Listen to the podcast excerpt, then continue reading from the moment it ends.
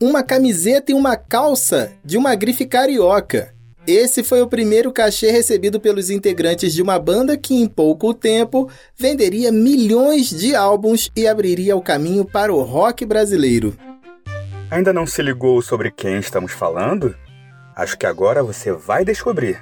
Salve pessoal, Evandro Mesquita falando. Seja bem-vindo, Evandro Mesquita. Bora começar? Então, ouve isso. No ar, ouve isso.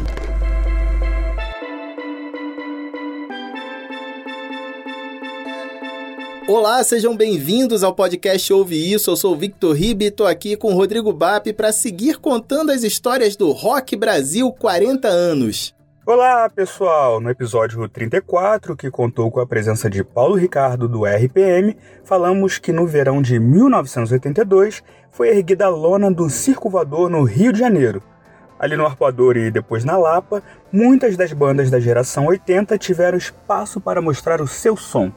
Uma dessas bandas foi a Blitz, que criou a trilha sonora perfeita para a juventude que começava a respirar os ares da democracia. A gênese da banda tem origem na parceria entre Evandro Mesquita, que era ator do grupo teatral Asdrubal Trouxe o Trombone, e Ricardo Barreto, que cuidava da parte musical das peças da companhia. Evandro e Barreto começaram a levar um som nas festas e encontros do pessoal do teatro e da turma da praia. O som que divertia e animava a galera incluía uma música composta pelos dois, Cruel, Cruel, Esquizofrenético Blues. Eu disse, meu Deus, como você foi. Cruel, cruel, esquizofrenético blues. Daí que o Asdrubal trouxe um trombone, começou a dividir o palco do Teatro Ipanema com a cantora Marina Lima. Isso em 1981. Eles se apresentavam às nove da noite, já o show da Marina começava à meia-noite. Volta e meia, os músicos chegavam mais cedo para assistir a peça e os atores ficavam até mais tarde para assistir ao show da Marina. Evandro Mesquita e Barreto aproveitavam a passagem de som para mostrar suas músicas. Acabava virando uma grande jam session. As músicas antes cruas, só violão e voz, foram assim encorpando. O baterista, conhecido como Lobão, se empolgou com o som da dupla. O aval de Lobão foi importante para os caras. Afinal, ele já era um cara conhecido no meio musical. E foi por essa época que a então namorada de Evandro, que trabalhava para a Griffith Company, perguntou a ele se conhecia alguma banda para tocar na inauguração de um bar no bairro de São Conrado, o Caribe, que era do dono da Company. Sem pensar duas vezes, Evandro disse que não só conhecia, como tinha uma banda perfeita para tocar. Mas não era exatamente verdade, né? Com o show marcado, Evandro e Barreto correram então atrás dos músicos da Marina, que toparam a ideia. Mas os caras ainda não tinham nome. A namorada do Evandro precisava colocar alguma coisa no cartaz para anunciar a banda. Foi aí que o Lobão sugeriu Blitz, inspirado nas batidas policiais que frequentemente paravam os músicos. Assim, a banda Blitz estava formada com Evandro Mesquita vocais, violão e gaita, Ricardo Barreto guitarra, Guto Barros guitarra, Júnior Ramires baixo, Zé Luiz saxofone e Lobão bateria. Foi com essa escalação que o grupo fez a sua estreia no dia 19 de fevereiro de 1981, na inauguração do Bar Caribe. E o cachê? Bem, o cachê. Conta aí, Evandro. É, o primeiro cachê da banda foi uma camiseta e uma calça. E o Gringo Cardia e o Luiz Stein já faziam a arte gráfica do Caribe, eles também ganharam uma camiseta como cachê. Musicalmente, a banda reunia influências que iam de Luiz Gonzaga a Led Zeppelin, conforme conta Evandro Mesquita. As inspirações e influências foram muitas, assim, daqui do Brasil e lá de fora, né? Desde Roberto Carlos a Caetano, Gil, Mutantes, Novos Baianos, é, Chico Buarque, Jackson do Pandeiro, é, Luiz Gonzaga, Beatles, Stones, Led Zeppelin, Bob Marley, é, Pink Floyd, enfim, tudo isso jogado num liquidificador saía com uma personalidade blitz. A banda começou a tocar em bares do Rio de Janeiro e em qualquer lugar que aparecia. Nesse meio tempo, algumas mudanças na formação. Antônio Pedro Fortuna assume o baixo. Também se juntou ao grupo o tecladista Billy Forghieri, mas ainda faltava alguma coisa. Foi por essa época que a banda acrescentou uma de suas marcas registradas, o coro feminino de Márcia Bulcão e Fernanda Abreu, que remete às I-Trees que acompanhavam Bob Marley. A Blitz seguiu mostrando seu som por aí, até que uma lona azul foi levantada no arpoador no verão de 1982. Essa história você já ouviu por aqui. O palco era o espaço perfeito para o grupo mostrar o seu som. Alguns gatos pingados apareceram no primeiro show.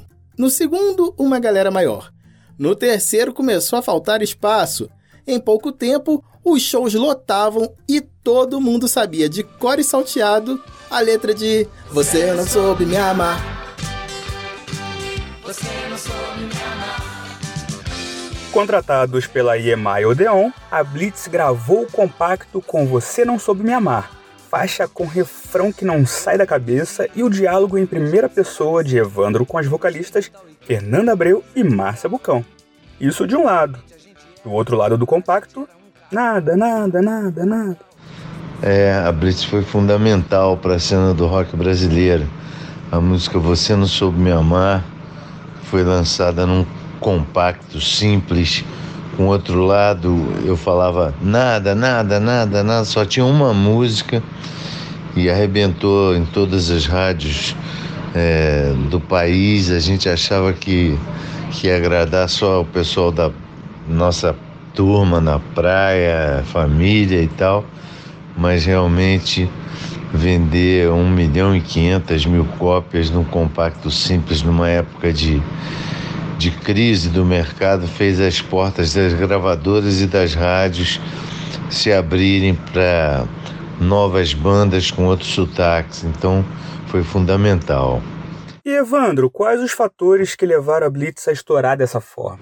atribuo o sucesso à, à mixagem de coisas assim que a gente colocava nessa música, a teatralidade dela, a, a força da levada rock and roll das guitarras, é, os vocais das backing vocals é, na frente agora, essa possibilidade do diálogo homem e mulher, o humor que tinha nela e a energia rock and roll. Acho que é isso. E a Blitz captou o espírito desse tempo. Cultura e comportamento. Ouve isso.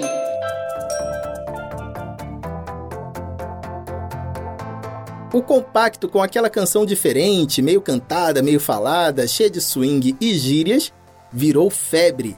Você não soube me amar foi a música mais tocada no verão de 1983 e virou trilha sonora de novela. O disquinho vendeu mais de um milhão de cópias e a EMI resolveu acelerar a gravação do LP da Blitz, feita nos meses de julho e agosto. A mixagem tomou uma semana e em 26 de setembro, As Aventuras da Blitz chegava às lojas. Mas no meio da lua de mel, uma baixa. Lobão tinha planos de lançar um disco e, apesar de entrar no estúdio para gravar, não assinou o contrato. Após a gravação do LP, foi uma correria atrás de um novo batera, e depois de vários testes, escolheram Juba. Outro problema foi a censura. 30 mil discos já estavam prontos para venda quando o gravador e banda ficaram sabendo que duas canções, Cruel Cruel Esquizofrenético Blues e Ela Quer Morar Comigo na Lua, não tinham passado pelo aval da censura. Os agentes da repressão não apresentaram justificativa, mas tudo indica que eles vetaram as músicas por causa de palavrões e expressões de duplo sentido. Em protesto, a Blitz decidiu riscar os 30 mil discos de vinil para deixar clara a violência da ditadura contra a liberdade. O feitiço dos censores virou contra o feiticeiro e gerou ainda mais curiosidade sobre o LP Aventuras da Blitz. Com a censura a gente ficou muito surpreso, assim, a gente achava que só o Chico Buarque, o Caetano e é, outras estrelas da MPB que sofriam é, cortes da censura, mas é, a gente não achava que os censores iam ouvir nossos discos. E foi um choque, mas a gente riscou a master do disco e as duas músicas saíram riscadas, o que chamou mais atenção ainda para aquelas músicas e para nossa banda e devolvemos essa agressão que a gente estava sofrendo na nossa arte e acabou virando contra eles e isso aguçou a curiosidade das pessoas. Com sua capa no estilo das revistas em quadrinhos e estética new wave, feita pelo Gringo Cardia e Louis Stein, As Aventuras da Blitz agradou o público jovem e também as crianças, e vendeu centenas de milhares de cópias. A agenda vivia lotada e os shows ficaram cada vez maiores. Patrícia Travassos, que também fazia parte do Asdrubal Trouxe o Trombone, passou a dirigir os espetáculos e ajudou a imprimir a pegada teatral das apresentações. Além de shows, a agenda incluía programas de TV e de rádio, clipes e até comerciais de shampoo. Na esteira do sucesso, os fãs também podiam colecionar o álbum de figurinhas ou ler o gibi da banda. A moda também foi impactada e todo mundo queria se vestir como Evandro Mesquita, Fernanda Abreu e Márcia Bucão. A Blitzmania estava no ar. De chuva, por minha alma gemir,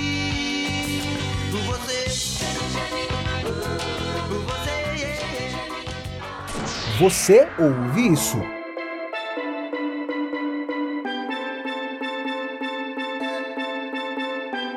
O tamanho do sucesso do primeiro disco trouxe um novo desafio. A gravadora queria outro hit avassalador como Você Não Soube Me Amar. Com produção de Liminha, a banda lançou Radioatividade. Se não vendeu tanto quanto o anterior, o disco manteve a Blitzmania em alta e gerou uma turnê com superprodução. Também garantiu hits como Dois Passos do Paraíso e Weekend.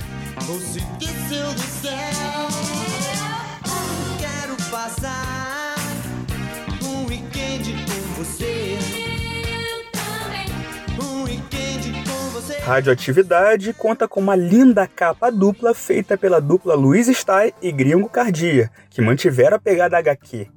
Também com linguagem semelhante às histórias em quadrinhos, foi ao ar em 1984 um especial na Globo, intitulado Blitz contra o Gênio do Mal. Na história, um vilão incomodado com o sucesso do grupo, chamado Kid Babalu, decide sequestrar os músicos e trancafiá-los numa masmorra, o especial, que contou com participações de Patrícia Travassos e Oswaldo Loureiro, foi reexibido em 1997. Uma nobre alma gravou e colocou no YouTube para quem quiser conferir. Na sequência veio Blitz 3, que trouxe faixas como Eugênio e Agotrip. A banda fez duas apresentações memoráveis na primeira edição do Rock in Rio em janeiro de 1985.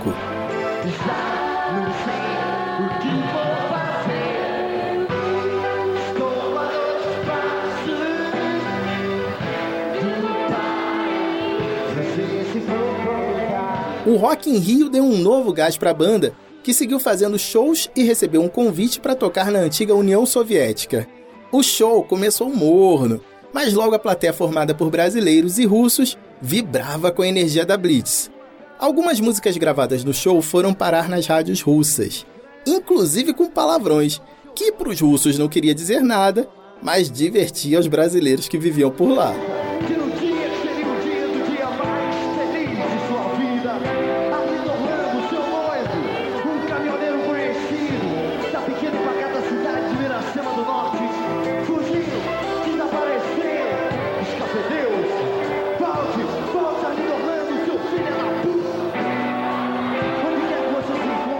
Só que a excessiva exposição e o desgaste natural da intensa convivência fez a Blitz encerrar os trabalhos em 1986. De lá para cá, a banda teve vários retornos e formações diferentes.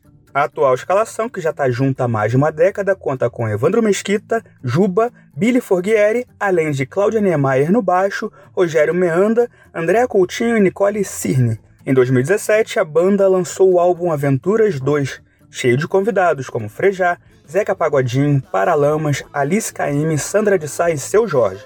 O álbum foi indicado a um Grammy Latino.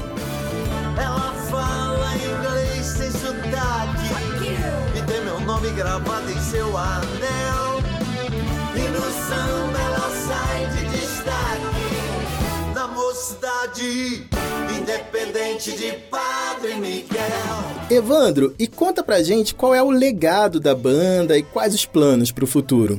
O legado da Blitz é esse de ter aberto as portas e uma banda é, de garotada ganhar disco de ouro, disco de platina. Isso foi sensacional, um exemplo para várias bandas de garagem assim, né? E os planos para o futuro é continuar fazendo música nova, como o nosso recente disco Aventuras 2, que foi indicado ao Grêmio Latino, um disco só de inéditas. Então é uma sorte, um prazer ter os nossos clássicos, mas continuar fazendo música nova e mantendo a banda viva. É isso aí, Vitor. É isso aí, Rodrigo. Valeu, pessoal do Ouve Isso. Um abraço, até a próxima. Valeu, Evandro Mesquita. Depois dessa entrevista eu tô até mais carioca. Obrigadaço pela participação. Até a próxima. E que a história da Blitz siga fazendo a alegria de muitas gerações. Valeu, Evandro. Brigadão. Cultura e comportamento. Músicas com tom coloquial e irreverência, estética de quadrinhos, cenários impactantes, performances explosivas. Esses foram alguns dos elementos que transformaram a Blitz no primeiro sucesso do rock Brasil. O hit Você Não Soube Me Amar e o primeiro álbum do grupo carioca mudaram a indústria da música nos anos 1980 e abriram as portas das gravadoras brasileiras para os grupos jovens de pop e rock. Nós seguiremos contando mais histórias da geração Rock Brasil. Fica ligado no Instagram, onde publicamos o que vem por aí, além de material extra e informações. Nossa arroba é podcast Ouve Isso. Valeu, pessoal. Até a próxima. Tchau, gente. Até a próxima.